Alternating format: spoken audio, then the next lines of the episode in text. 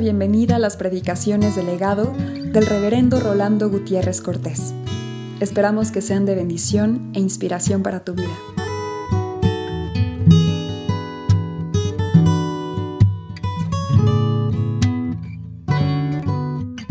Juan 20, en el verso 30, y justamente en la página 1000, nos encontramos con esta declaración del apóstol Juan, con la cual yo quisiera introducirme en esta hora, porque dice así, hizo además Jesús muchas otras señales en presencia de sus discípulos, las cuales no están escritas en este libro. Pero estas, las que se han escrito en este libro,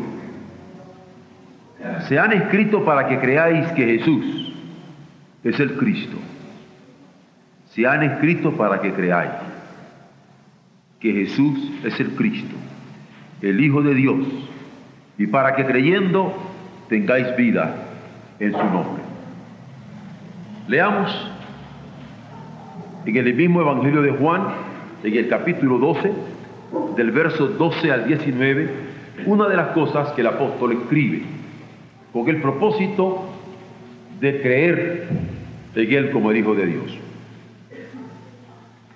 El siguiente día, grandes multitudes que habían venido a la fiesta al oír que Jesús venía a Jerusalén, tomaron rama de palmera y salieron a recibirle y clamaban, Osana, bendito el que viene en el nombre del Señor, el Rey de Israel. Y halló Jesús un asnillo y montó sobre él, como está escrito, no temas, hija de Sión. He aquí tu rey viene montado sobre un pollino de asna. Estas cosas no las entendieron sus discípulos al principio. Pero cuando Jesús fue glorificado, entonces se acordaron de que estas cosas estaban escritas acerca de Él y de que se las había hecho. Y daba testimonio la gente que estaba con Él cuando llamó a Lázaro del sepulcro y le resucitó de los muertos por lo cual también había venido la gente a recibirle, porque había oído que él había hecho esta señal.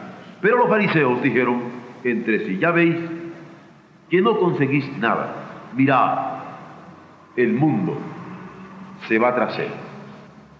En este pasaje me gustaría que viéramos de nuevo el verso 16 que dice, estas cosas no las entendieron sus discípulos al principio. Yo me pregunto,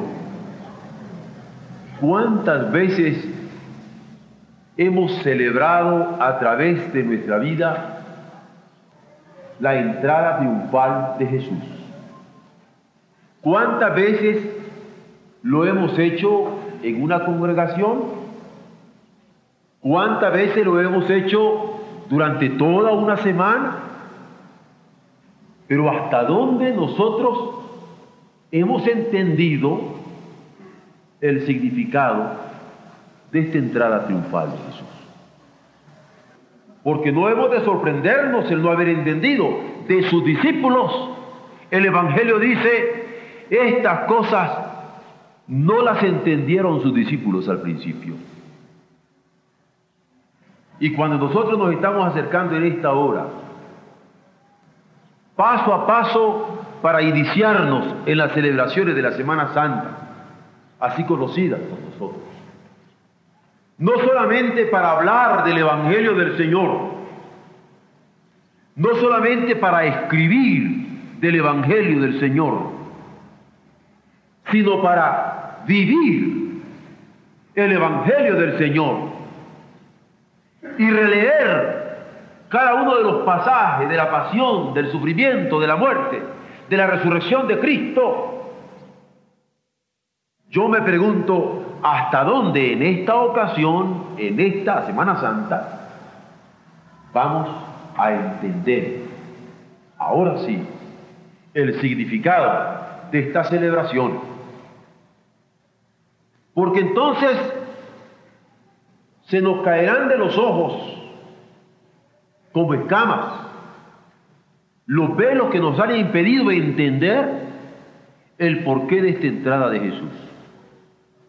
¿Por qué Él tuvo que entrar cabalgando sobre un pollino nuevo, cabalgando sobre un pollino sin montura, cabalgando sobre un pollino llevando los mantos de sus mismos discípulos sobre el pollino para poderse sentar y entrar siendo aclamado por niños con palmas y escuchar Osana al que viene en el nombre del Señor, Osana al hijo de David, porque Dios estaba cumpliendo la promesa al rey David, que ahora estaba viniendo un Mesías para salvar al pueblo de sus pecados, y que podamos entender el por qué había toda aquella gente enemiga del maestro que quería atisbando, acechando, aprehenderlo, hacerlo prisionero, saherirle y por último crucificarle.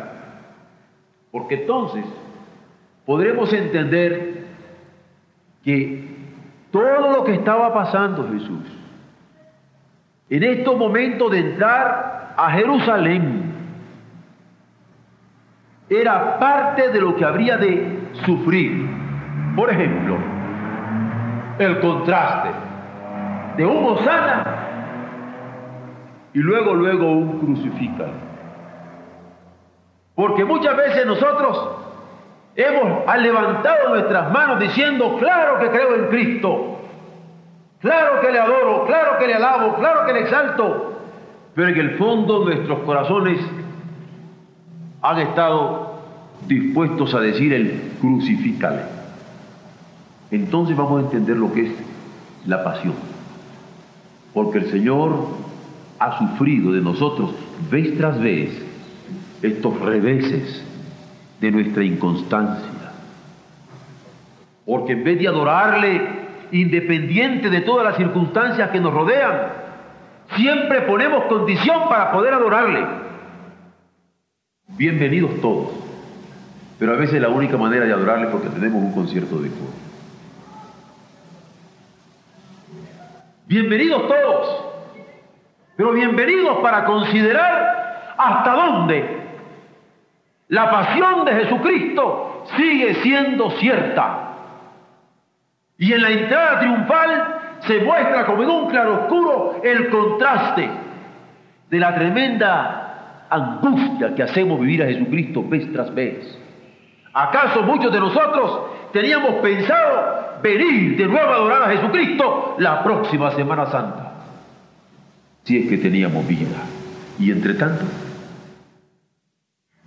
el corazón de Cristo, como cantábamos hace poco, deseando, deseando ser amado, ser atendido, ser entendido, ser anhelado y buscado por los hombres.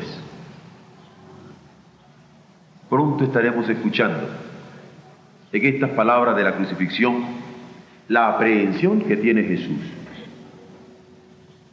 Porque lo echan preso. Y lo echan preso en vez de nosotros, en lugar de nosotros. Lo echan preso a pesar de que nosotros seamos los culpables, a pesar de que nosotros hayamos pecado contra Dios ofendiendo el cuerpo u ofendiendo lo que hayamos entendido de su voluntad para nuestras vidas. Y sufre juicio que nosotros habríamos de haber sufrido. Y sufre vejaciones y escupitajos y desprecios y muerte que a nosotros nos correspondía. Por eso, la entrada triunfal que nosotros celebramos ahora es una entrada en donde hemos de ver manifiesta, manifiesta la traición con que nosotros constantemente vivimos frente al Maestro. Sin embargo, Él continúa con una actitud de eterno perdón, atento para estar escuchando nuestra oración y nuestra búsqueda para brindarnos su palabra de perdón y de cariño y de comprensión. A pesar de la dureza de los corazones nuestros, que en ocasiones ni en Semana Santa logran ser conmovidos, tan cierto como que yo recuerdo difícilmente a veces cuántas veces he llorado por Jesús. Porque cuando uno ama, llega a llorar. Cuando uno ama, llega a suspirar con las lágrimas. Cuando uno ama, llega a anhelar con vehemencia el estar con el ser amado. Pero cuántas veces nosotros, si examinamos nuestra vida en lo íntimo, nos percataremos que lágrimas por Jesús y suspiro por Jesús y anhelo por Jesús no se ha dado a fondo. Y Dios quiere que aprendamos a sentir a fondo. La superficialidad que en el mundo se vive tiene que ser sacudida y con una muerte ignominiosa de Calvario quiere conmover el corazón. Lo irónico es esto, que a veces podemos sufrir porque alguien atropella un perro en la calle. Y más aún si es un fox terrier. Ay, pobrecito, era tan lindo. O si es un gatito. Yo puedo conmover más fácilmente si les describo un gatito que atropellado ahorita en la calle. O un perrito que acabamos de ver atropellado que el Cristo del Calvario que murió por nosotros. El diablo así se ha metido en el corazón, endureciéndonos. Por eso la entrada triunfal. Y en la entrada triunfal, el claroscuro para nosotros. Para darnos cuenta que frente a esta semana hay toda una crucifixión, como hemos cantado en los himnos. Estamos contemplando esa crucifixión por nosotros para sacudir nuestro marasmo, nuestra dureza, en donde el mundo ocupa estos días para divertirse, para vacacionar. Y esto da tristeza. No que vacacionen, no que se diviertan, sino ni tan siquiera en estos días tenemos la capacidad de conmovernos ante el Señor. Yo quiero que escuchemos, por eso, con mucha atención las letras de estos himnos. Porque estamos celebrando ciertamente la entrada triunfal, pero nosotros queremos que todos podamos pensar que Cristo murió por nosotros, para que nuestra vida tuviera sentido hacia Dios, recibiéramos la bendición de su amor y nosotros fuéramos a la vez bendición para el mundo. Recibiéramos la salvación de esta situación de dureza y encallecimiento que he descrito hace poco, pero nosotros nos convirtamos también en bendición. Vean de nuevo el verso 16. Dice, estas cosas no las entendieron sus discípulos al principio pero cuando Jesús fue glorificado, entonces se acordaron de que estas cosas estaban escritas acerca de Él y de que se las habían hecho. ¿Acaso después de toda esta semana, si Dios nos permite llegar al domingo próximo de resurrección, hayamos entendido la profundidad de la razón, del sentido, de la intención del Calvario. Y podamos renovar en nuestros corazones, no por haber escuchado la palabra hablada, no por haber leído la palabra escrita, pero por haber vivido durante toda esta semana la vida, la pasión, la muerte de nuestro Señor, su crucifixión y todo el sentido que ella tiene, por haberla vivido, ahora poder vivir una vida eterna.